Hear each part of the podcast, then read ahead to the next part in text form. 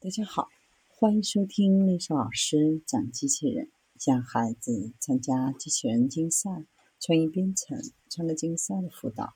找丽莎老师，欢迎添加微信号幺五三二三五九二零六八，或搜索钉钉群三二三二八四三。今天丽莎老师给大家分享的是，在沙滩上来回巡逻、清理塑料垃圾的太阳能清洁机器人。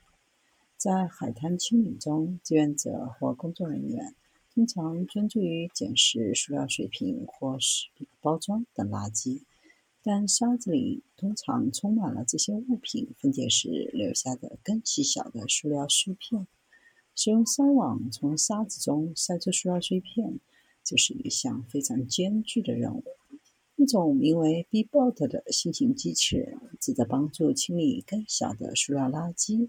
它在沙滩的表面来回移动，筛选沙子的顶层。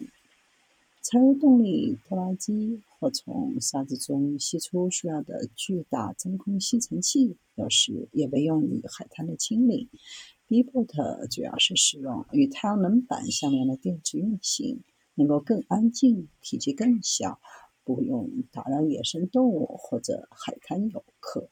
当 B-boat 来回移动的时候，每小时覆盖的面积约为足球场大小的五分之三。通过筛网筛选顶层沙子，捕获任何一个大于一平方厘米的东西。还可以捡拾贝壳、鹅卵石。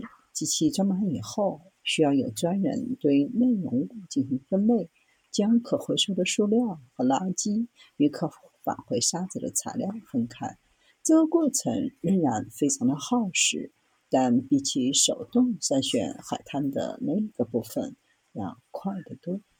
B-Bot 帮助收集其余的，然后公司将它回收到的塑料用于运动鞋等产品，并希望海滩上的其他人也能够使用这种机器人。